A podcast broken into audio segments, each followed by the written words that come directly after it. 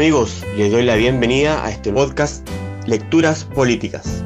Acá leeremos y discutiremos diferentes libros importantes en la historia del pensamiento político liberal.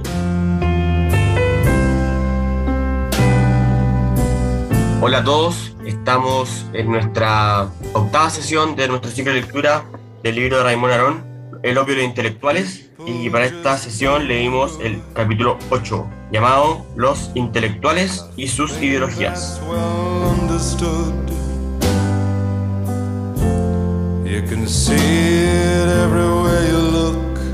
Está con nosotros Pablo. Hola Pablo. Hola equipo, ¿cómo están?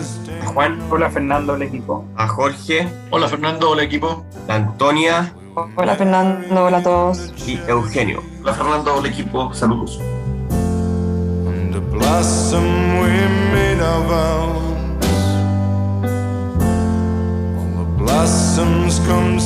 Bueno, acá eh, el capítulo llamado Los intelectuales y ideología creo que me pareció nuevamente confuso en la prosa francesa de Aaron, eh, porque como que vuelve a... Voy a partir por algo que me sorprendió leer, eh, vale, leyéndolo hoy día. La importancia del, de la nación y la identidad nacional en lo que pensarían los intelectuales. creo yo que el orgullo nacional y la identidad nacional pesan muy poco hoy día. No sé si estoy equivocado o si alguien piensa lo contrario, pero creo que Aaron le da suerte importancia al orgullo nacional y a la rabia que le da en la hegemonía de una u otra nación, independiente de por qué eh, o qué ideología tendrían. Algo así como los franceses estarían muy molestos porque Francia ya no es. Claro, eso es como en la, en la mm. última parte de los franceses y los japoneses.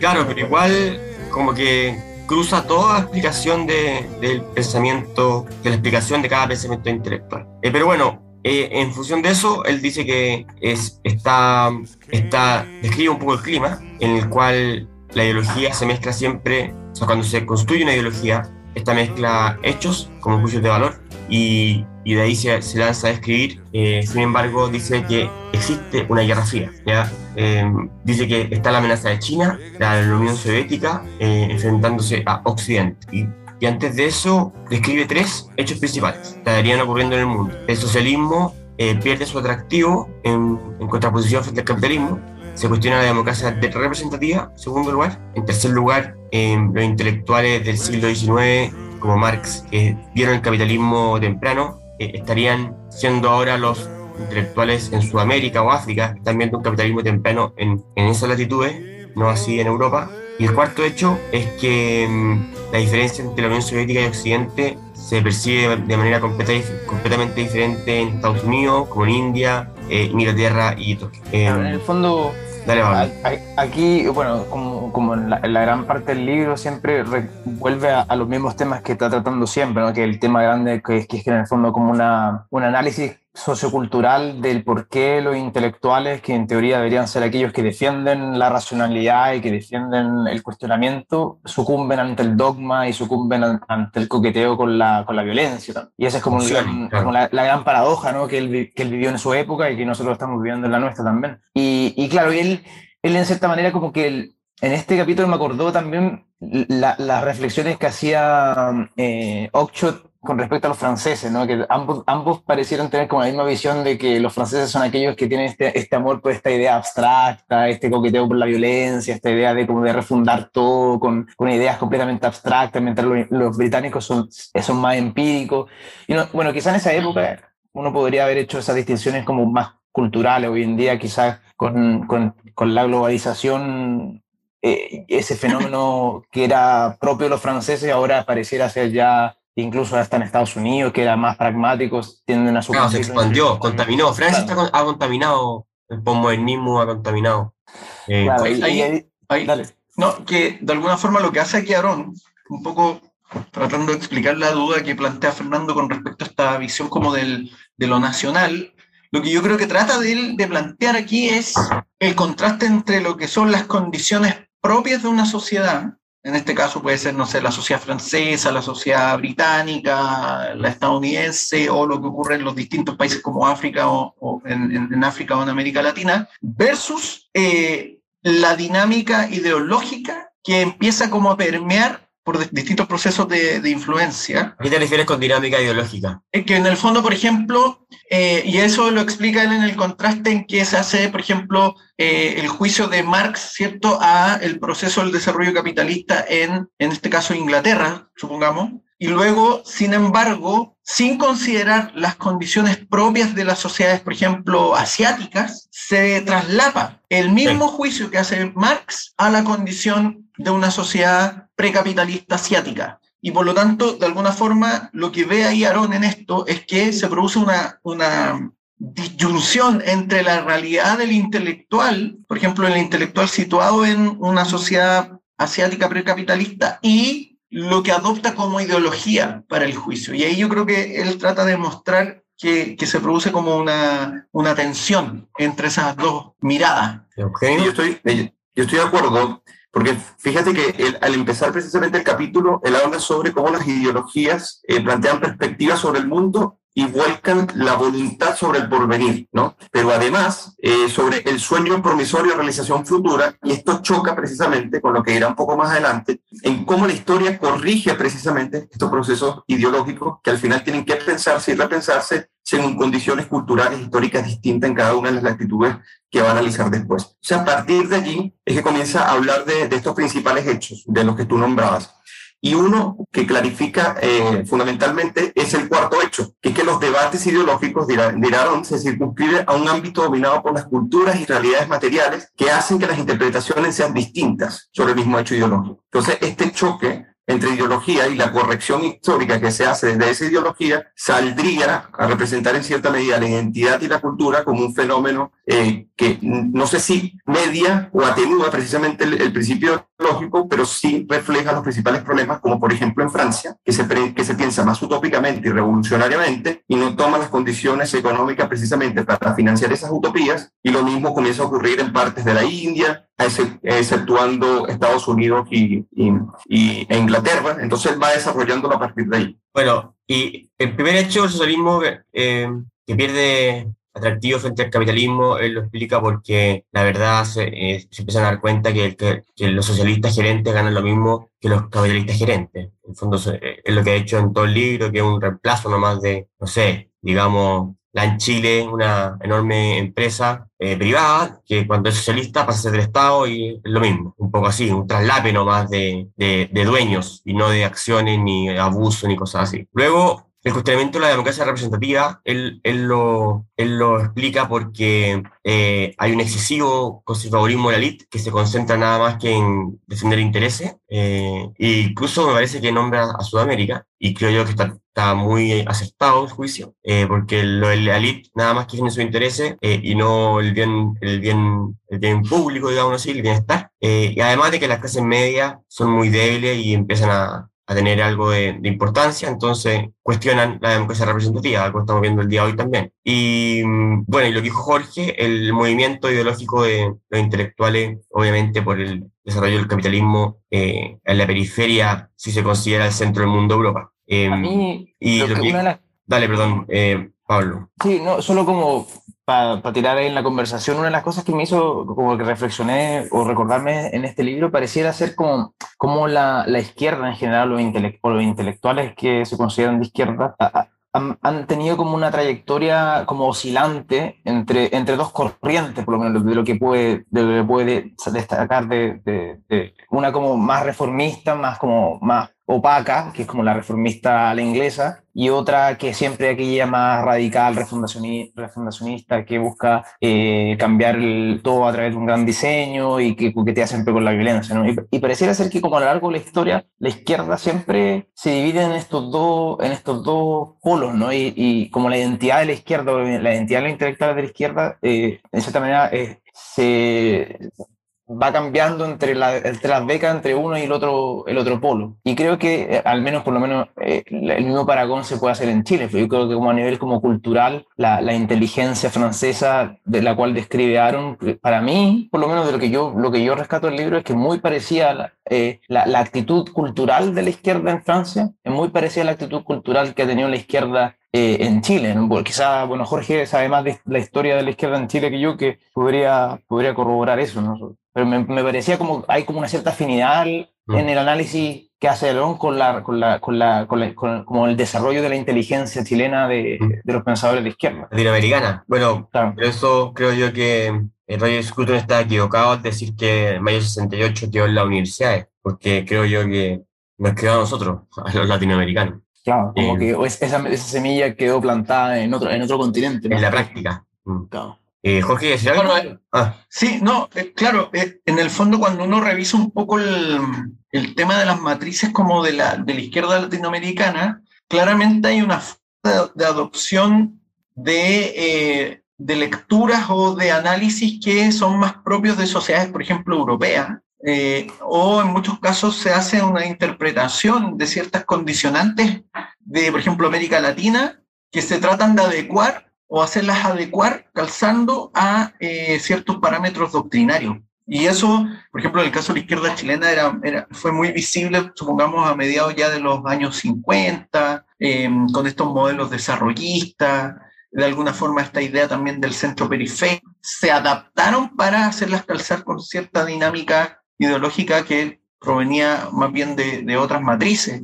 intelectuales y de otros contextos en el fondo. Entonces, eh, Aarón un poco nos lleva a eso mm. en este capítulo, a explicar cómo a través del intelectual una sociedad, un Estado-nación o una nación va permeando o, o, permea a través de los intelectuales ideologías que luego se instalan como mecanismos interpretativos de, de una sociedad. Entonces, de alguna forma eso es muy visible, sobre todo en las posturas como, como de izquierda que él analiza y que fue muy visible además en los, en los procesos de descolonización, en los procesos o perspectivas desarrollistas que se plantean en América Latina en los 60. Eh, es, es, muy ad hoc a eso en el fondo. Sí, claro. Incluso, bueno, pero vamos rápidamente a los debates nacionales, porque si no nos vamos a quedar pegados eh, divagando en cuestiones sebalianas. Eh, en, Aquí Aarón se refiere a los tres países que quiere, de los que quiere eh, referirse, a los que quiere referirse. Eh, primero parte con Inglaterra y dice una frase que eh, recordaba hasta el día de hoy, o sea, por diferentes lados, que si los ingleses fueran, fueran eh, parte del mundo, el mundo sería una lata, porque simplemente no habría debate. Y, y ahí los ingleses intelectuales se pueden entusiasmar mucho con el comunismo y socialismo, siempre y cuando este ocurra en Francia, ¿cierto? En el fondo lo tienen para la chacota. Nando, Perdón, hay un punto que, que, me parece muy relevante a propósito, menos mal que lo mencionaste, porque eso me trae a la cabeza un, un, un ensayo que tenía Orwell que se llamaba En el vientre de la ballena, donde él también critica esto, porque él dice de alguna forma la intelectualidad británica, ¿cierto? Adopta o, o valida, ¿cierto? El, el, la, el, comunismo, ¿cierto? El régimen soviético, yeah. y valida todos los métodos que implica el método eh, o el régimen soviético, porque, entre otras cosas, viven bajo la seguridad jurídica liberal británica. Entonces es súper fácil ser Naomi Klein y criticar el capitalismo desde Nueva York, donde tus libros se venden eh, cada tres librerías, cada tres cuadras. Entonces, Orwell de alguna forma critica esto y dice, y, y, lo dice casi textualmente, dice, lo que pasa es que esta gente, dice, valida en el fondo la purga, valida el gulag, valida el, el juicio sumario, porque, porque no sienten el olor a sangre. Es decir, no están in situ viviendo los problemas que el régimen suscita. Y uno podría retrotraerlo a la actualidad, ¿cierto? Cuando hay gente que valía ciertos regímenes, pero porque no están viviendo la brutalidad del régimen, sino que viven de, la comodidad de una sociedad un poco más abierta donde hay cierta certeza jurídica. Y eso de alguna forma yo creo que Aarón también aquí lo cuestiona porque finalmente el intelectual, amparado en ciertas instituciones que el intelectual mismo ataca, disfruta de su eh, condición de intelectual.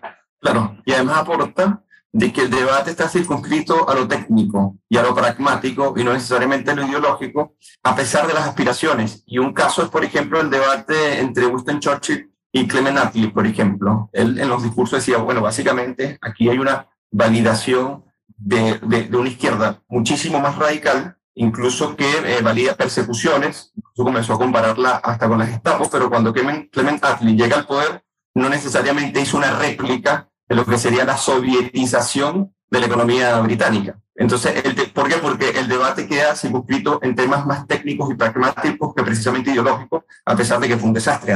Mm. Bueno, eso Eso no, no, lo dice acá en el libro Aarón, pero lo que sí dice Aarón es que al final del capítulo, del apartado, perdón, dice, bueno, habla de lo, el fondo, lo grande, las grandes eh, virtudes de cada país, eh, y en Inglaterra dice que la, gran virtud de los ingleses es llevar eh, a términos técnicos problemas que son ideológicos, ya que un poco lo que acaba de decir Eugenio. Luego va a Estados Unidos y dice que esto es diferente en Inglaterra, pero bueno, pero además diferente, obviamente mucho más diferente a Francia. En primer lugar, porque ahí no había aristocracia, y, lo que se le acercó habría desaparecido con la guerra de secesión. Eh, y además, eh, las religiones eh, y la gran fondo libertad de culto existente, de, que no había una sola religión, había, había permitido la proliferación de religiones diferentes, incluso dice sectas. Y no sé qué habrá dicho Aarón en francés, pero yo uno confía en la traducción.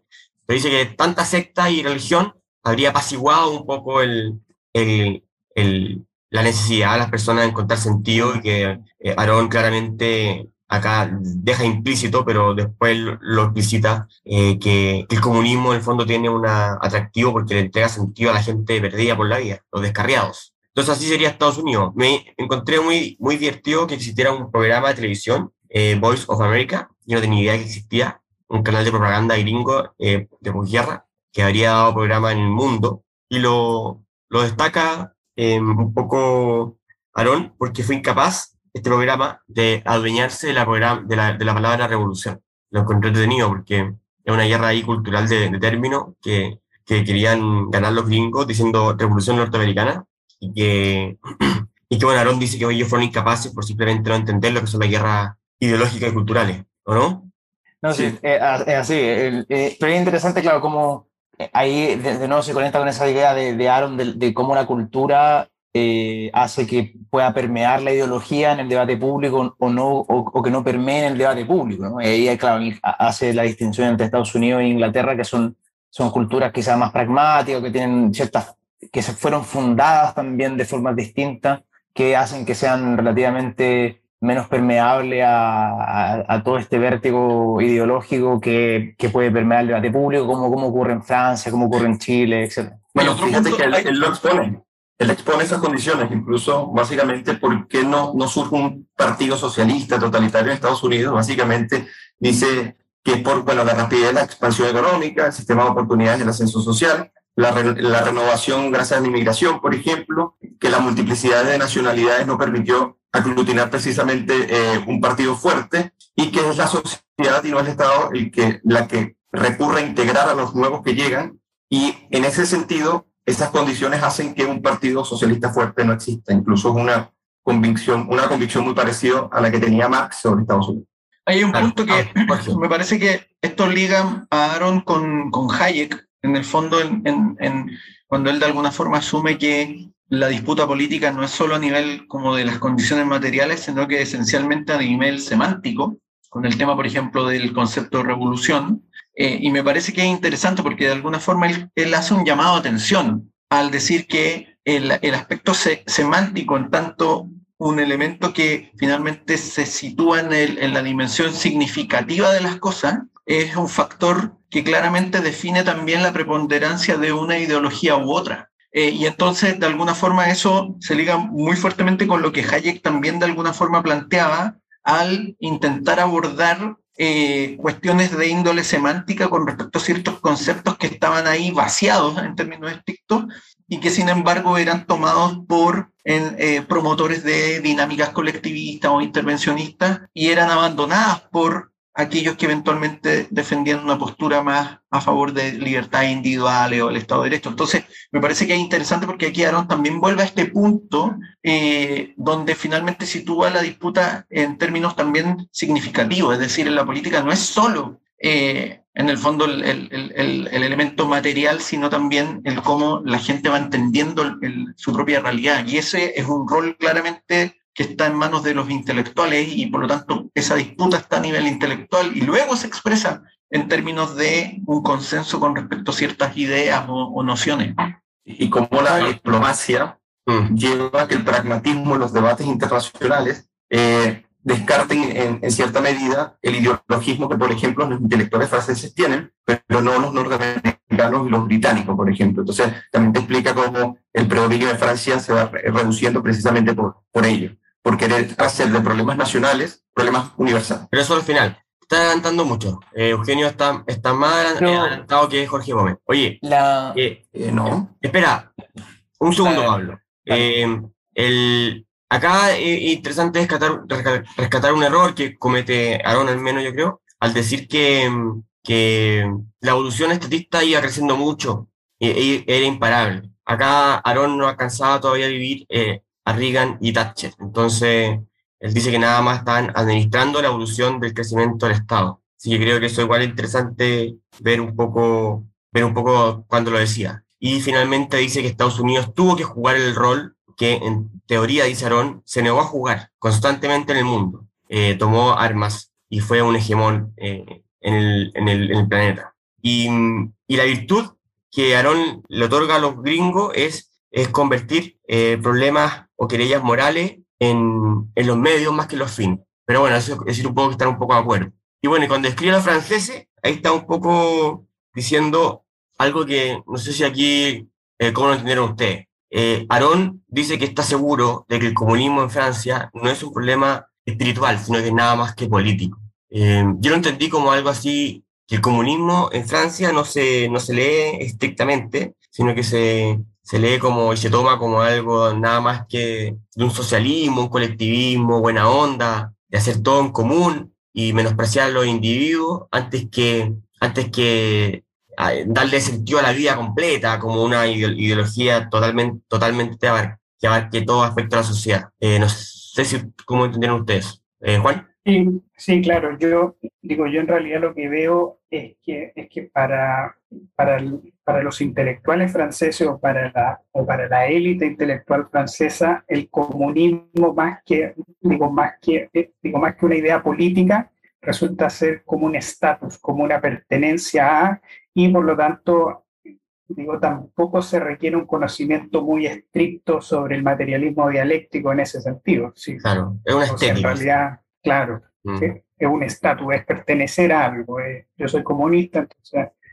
Claro. Y, y, bueno, y ahí termina diciendo que, que esta estética, eh, sin embargo, igual tiene un sentido que es súper colectivista, ¿ya? Eh, en todo ámbito de cosas, y lo que ha llevado a, a Francia al estancamiento absoluto en, en, la economía y en, el arte, y lo que lo termina llevando a, bueno, a perder influencia en el mundo. Y ahí dice finalmente lo que dice Eugenio, que, la, que, que los franceses destruyen a Francia ignorando sus problemas y pensando en el mundo que debería ser como Francia. Esa frase de, de que, que cierra es buena, ¿eh? cuando dice, el arte de los intelectuales británicos reducir a términos técnicos conflictos frecuentemente ideológicos. El arte de los intelectuales norteamericanos es transfigurar en querellas morales controversias que concernen mucho más a los medios que a los fines. El arte de los intelectuales franceses es ignorar, y muy a menudo, agravar los problemas propios de la nación por voluntad orgullosa de pensar por la humanidad entera. notable. Por eso yo creo que el buenismo está súper eh, actual, es como muy francés. Eh, claro muy universalista, muy... Sí, claro, y él, lo dice, porque decía, bueno, la intelectualidad, antes de que llegara la, la revolución soviética, era como muy defensora de aquellas eh, instituciones representativas, ¿no? Pero cuando esas instituciones representativas comenzaron a ponerse en cuestión en los regímenes comunistas y comenzaron a perseguir a las personas, a torturarles y todo ello, la intelectualidad se quedó como dubitativa, precisamente. Entonces no sabía qué hallar y comenzó a complicar precisamente el análisis de todos los problemas, pensando que era una controversia universal, pero una controversia propia de los franceses que complican las cosas. Claro. No, y, también hace alusión a eso, a eso ¿no? De, ese enamoramiento por lo abstracto, por tratar de salvar al mundo, por tratar de crear grandes ideologías que, que puedan sacar al hombre de, de, sus cadenas, mientras que por ahí los británicos, los norteamericanos eran un poquito más prácticos, trataban de encontrar soluciones más técnicas mm. que, que, abstracciones ideológicas de, cómo salvar a la humanidad. Bueno, y, ese amor por lo abstracto y, y, pensar y darse vuelta alrededor de o la inmortalidad del cangrejo, como le dicen, no sé quién, no se les he dicho, eh, los franceses, dice, los franceses, Aaron dice que también lo tienen los japoneses, y por eso se aparecerían un poco. Y pasa, eh, el, el apartado 3, dice algo bien divertido, que es que los intelectuales sufren porque no pueden modificar el mundo, pero subestiman lo que logran en el largo plazo. En el fondo, acá es lo mismo que decía Keynes cuando decía que no hay persona que no esté sufriendo las consecuencias de los economistas muertos, algo así, ¿no? Así el dicho. Y, y bueno, eh, empieza a ser un paralelo entre Japón y Francia, y dice que son los dos apoyados por Estados Unidos, a pesar de que lo odian, la posguerra, los dos ya son incapaces de emprender conquistas, siendo que habían sido grandes imperios, y los dos, o sea, eh, Japón no quiere Asia, y menos lo quieren los coreanos del sur y las Filipinas, eh, pero desgraciadamente está Rusia cerca, eh, al igual que Francia, que odia a Alemania, pero igual está Rusia ahí al frente. Y en cuarto lugar dice que los franceses, los franceses también odian la, la cultura del capitalismo y odian entonces, por lo tanto, la cultura de masa. Eh, sin embargo, no, no, se atreven a decir que, que, la odian por ser cultura de los pobres, porque eso significaría eh, ser un, elitista, un reaccionario, pone Aaron eh, tienen el mismo odio a la, a, la, a, la baja, a la, baja, cultura, pero no, no, lo dicen de la forma que deberían decirlo, porque eso significaría ser eh, un elitista. Y bueno, habla un poco de la industrialización eh, de Francia y Japón, eh,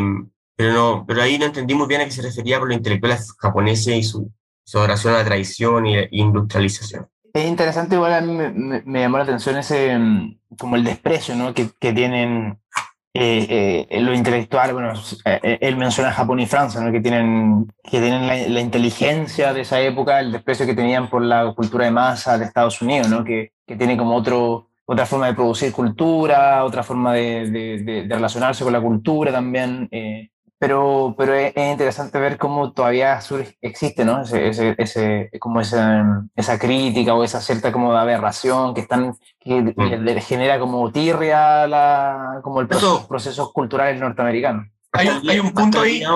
Eh, hay un punto que, que, que, bueno, sea, lo que trata de decir ahora acá, a mi juicio, es que el, el, parecido entre los intelectuales franceses y japoneses en este punto eh, son dos cosas, pienso. Una, sentirse humillados por el enorme predominio que tiene esta cultura eh, productiva frente a los demás. Eh, y lo otro es porque van, ellos tienen que recurrir precisamente a una técnica por la cual se sienten humillados y que gradualmente comienza a destruir su patrimonio inmaterial. Entonces, el caso, por ejemplo, de Japón. Entonces, estar en esta dinámica, que es a la vez contradictoria, eh, o sea, entre el odiar a esta técnica industrial que tienen que adoptar en cierta medida, igual sus instituciones representativas por un lado, y por el otro, y por el otro lado, eh, también odiar, eh, o sea, apreciar su cultura, pero ver que poco a poco se va erosionando, se podría decir. Entonces, en eso se parecen ambos intelectuales. ¿Por qué? Porque este tema, por ejemplo, el desprecio del intelectual con respecto a la, la, cultura popular en el fondo. También lo denuncia Berlin en, en, en, varios textos en el fondo, en que lo que él plantea al final es que el intelectual adopta una postura que es claramente y abiertamente elitista eh, y además asume que aquello que el intelectual considera el pueblo no ha eh, alcanzado lo que debería eventualmente ser el pueblo. Entonces, el intelectual juzga muchas expresiones populares como, por un lado, poco sofisticadas o lisa y llanamente alejadas del ideal con el cual el intelectual asume que debería expresarse el pueblo o actuar el pueblo. Entonces, esa postura es muy recurrente eh, y eso explica de alguna forma lo, que Aaron plantea aquí respecto a esta cultura de masas que es la, la sociedad norteamericana, donde de alguna forma eh, es un poco lo que explicaba en el capítulo anterior, el intelectual no necesariamente es el que cumple un rol preponderante en la sociedad norteamericana, sino que más bien en la cultura de masas abierta, eh, de alguna forma distintos actores ocupan un rol preponderante, a diferencia, por ejemplo, lo que describieron en los capítulos anteriores de que el intelectual en Francia tenía un, un lugar sacralizado.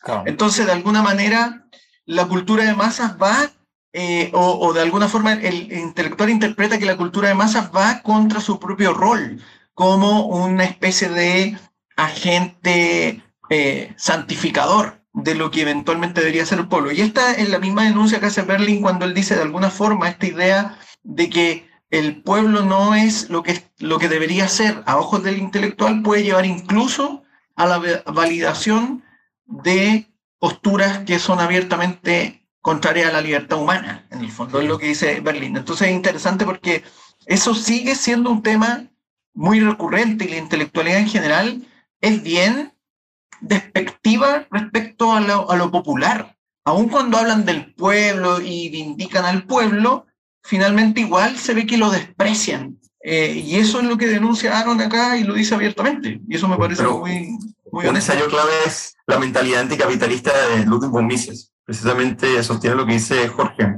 que esto es una especie de postura o de hábito de los intelectuales en general. El desprecio por lo, por lo popular, por, por verlo banal y porque las preferencias de la masa no son necesariamente sofisticadas como las preferencias del intelectual. Bueno, no, crítica no, lo explicitan mucho el día de hoy. ¿eh? Eh, Juan.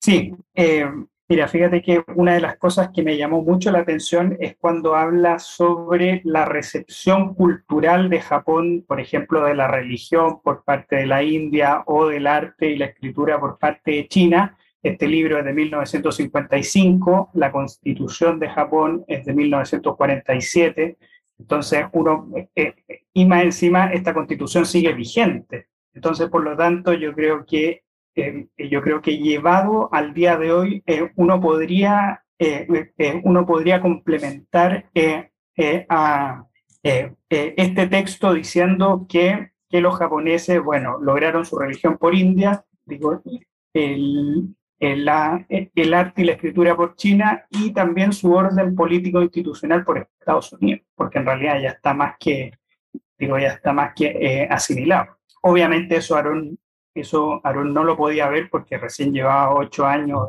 de vigencia eh, la constitución de Japón.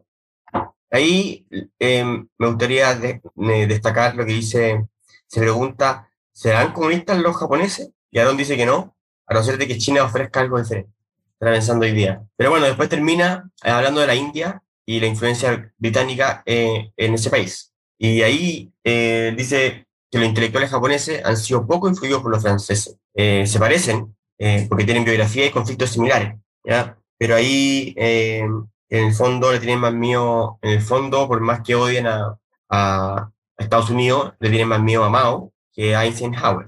Em, de hecho, de hecho los japoneses también tuvieron como un mayo del 68, tuvieron como una revolución cultural universitaria, donde se tomaron la universidad, eh, eh, muy parecido también lo que ocurrió en 2011 en Chile, en, mm. en Japón en, los años 60. Y ahí lo que dice es que en Japón, eh, bueno, obviamente está, está Francia, pero también está Alemania, está Inglaterra, en, en diferentes islas, ¿ya? pero por lo que dijo antes, un poco eh, eh, la, influencia de Francia y sus parecidos hace que en Japón esté lleno de revolucionarios. Es un poco consecuencia de lo que, lo que va a ocurrir después, como dijo Pablo. Y en la India, en cambio, eh, Occidente está presente solo a través de Estados Unidos, perdón, de Inglaterra. Entonces ahí, bueno, la educación británica es menos optimista que la gringa, es menos ideológica que la francesa, por lo que no aliena tan fuertemente a los, a intelectuales. Además, la otra diferencia es la actitud que tienen sobre la religión y el pasado en la India. Y acá, bueno, se refiere un poco a lo que decíamos antes, que, el comunismo no, no, no, penetró porque, porque ya habían religiones y, y, una relación muy fuerte con el pasado, la India. No sé si quieren detenerse ahí. Eh, en, ese, sentido, la India también se parece a Estados Unidos en ese sentido, porque es un, país súper vasto, muy súper heterogéneo, con, con altas religiones distintas, eh, ordenado de forma como federal. Eh, entonces, como que no había una, una, cosa, una capacidad de homogeneizar todos bajo un credo eh, secular como, como puede, ser, puede haber ocurrido en otros lugares como en Rusia. Que, pero aquí a lo que yo entiendo es más que la intensidad de, de la religión y, y, la cultura, ya sea histórica o, o, o llámela como quieran, sin religión o no, eh, hace que la gente tenga certeza y puntos de referencia, eh, lo que la hace más difícil de cooptar por el comunismo y el sentido y el sentido de pertenencia a algo ya que no tienen, ya que, ya que tienen.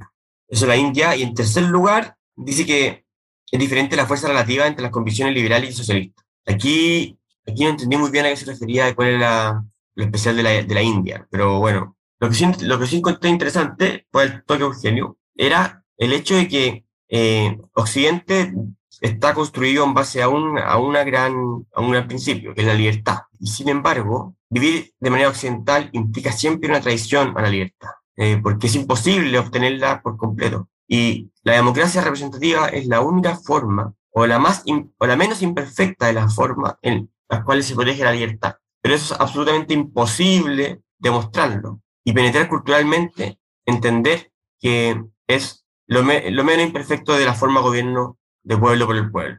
Y es menos imperfecta que el partido único. Así lo entendí yo, pero no sé qué, qué, por qué eso tenía que ver con la India. Ahí, sí. ahí eh, sí, lo que pasa es que, o sea, lo que entendí es que, claro, cuando tú tienes una sociedad que tiene principios jerárquicos mm. y, como dice, eh, inigualitarios, especialmente como la India, y más que nada por su ámbito de las castas, eso lógicamente eh, adoptar casi que íntegramente instituciones representativas que son típicas de las democracias liberales no necesariamente te lleva a una democracia liberal, sino que por el contrario te lleva a una concentración del poder, lo cual mm, tampoco implica que te lleve al comunismo o a la totalización por parte de los revolucionarios que se oponen precisamente a, a que una sociedad de castas traiga esas instituciones para cooptarlas. Y por otro lado, que esta característica cultural de la India lo que te refleja que los debates nacionales son muy importantes a la hora de la adopción de cualquiera de las instituciones, que al adoptarlas no se hacen automáticamente y que su cultura previa puede en, cierto, en cierta medida cambiar el debate que inicialmente querían dar tanto los intelectuales que adoptan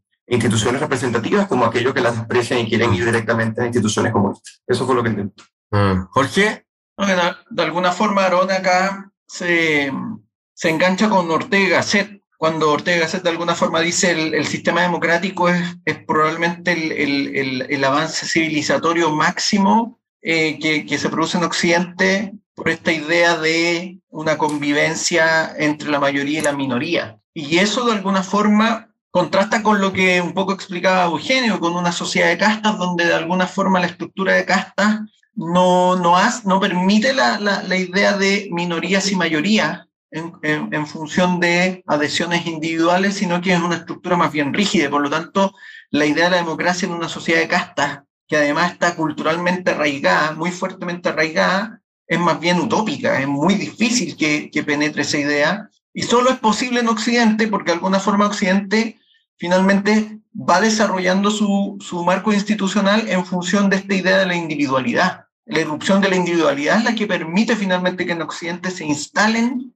cuestiones tan raras como la democracia. Y eso es lo que de alguna forma dice Ortega y luego refrenda también eh, Claro. Y bueno, y ahí eh, pasa a concluir eh, una conclusión que la encontré vaga también. No sé si alguien me puede ayudar porque aquí yo, no sé, como que recapituló, pero no me entregó nada más. ¿Qué dicen ustedes de la conclusión? Si que alguien puede cerrar con ella.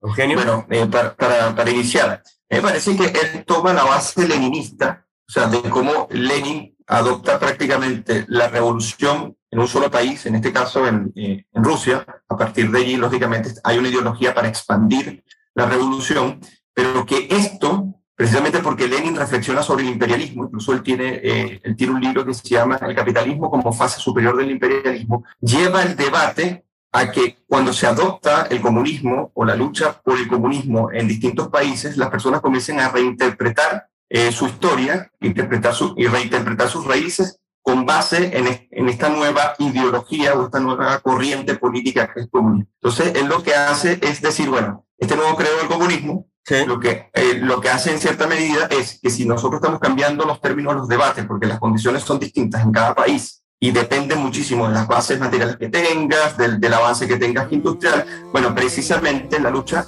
contra el imperialismo, que no, no necesariamente son solamente de los comunistas propiamente dichos, sino también de los progresistas en Francia, por ejemplo, te llevan en cierta medida a adoptar esa base cultural, identitaria, para analizar tu historia en esas claves eh, marxistas. Y precisamente ese es uno de los legados de Lenin en la Revolución Mundial.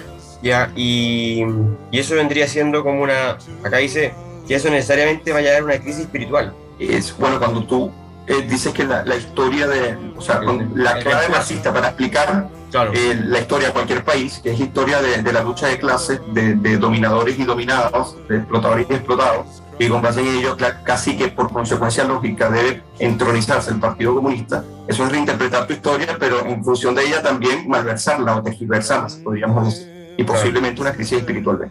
Claro. en el fondo, lo, como, como en, en simple ocurrió como una sustitución ¿no? de, de, ciertas creencias religiosas hacia una verdad científica que, que, causó una crisis espiritual en, en, Occidente, por así decirlo. Luego, el marxismo, interpretado por Aarón, es una forma como de un credo secular que también implica una, un fuerte compromiso espiritual, eh, por lo menos en, en, Rusia y en, en, las partes más extremas. Entonces también, entonces una, una vez que eh, este sistema colapse o caiga, también va a haber tener que haber una crisis espiritual parecida a la que ocurrió eh, en Occidente cuando, cuando la, la verdad científica se, se, se, puso sobre la verdad religiosa. Mm. Algo así, entendí. Claro, el sin sentido absoluto, dice en el chat Jorge Gómez. Está ahí, es muy pesimista, existencialista, Jorge. Eh, ¿Sería entonces? Ya, bueno, sí, estamos. Nos vemos entonces próxima semana con el capítulo 9, los intelectuales en busca de una religión, justamente en lo que estábamos cerrando. Ya, pues, sería todo. Gracias a todos y nos vemos. Chao, chao. Nos vemos. Chao, chao. Gracias.